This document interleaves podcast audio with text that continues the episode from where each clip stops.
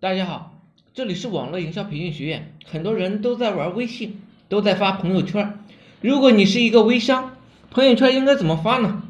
朋友圈发布的内容啊，是百分之三十的硬广告，百分之六十的软广告，百分之十的平常日常的信息。看起来很简单，但是做的的人呢，却不是那么多。硬广告包括哪些内容呢？如何展示？软广告又是什么？如何制作发布自己的软广告？为什么直接转发他人的广告会失效呢？为什么只要加上一句软广告的标题，立马效果就会得到逆转？日常生活信息又怎么发布？朋友圈发布的图片要遵循怎么样的一个法则？为什么要如此操作呢？很多人都从来没有想过。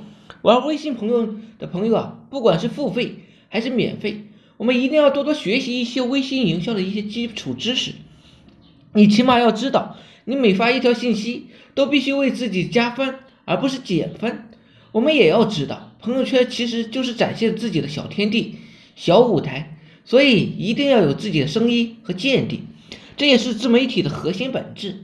你的朋友圈至少要有百分之四十的内容是原创，才能在朋友圈的生活中活下去。这是。阿龙长时间的经验总结与实战得出的结论。好了，今天呢就讲到这里，简单跟大家介绍了一下微信营销。大家有兴趣的可以加我微信二八零三八二三四四九，谢谢大家。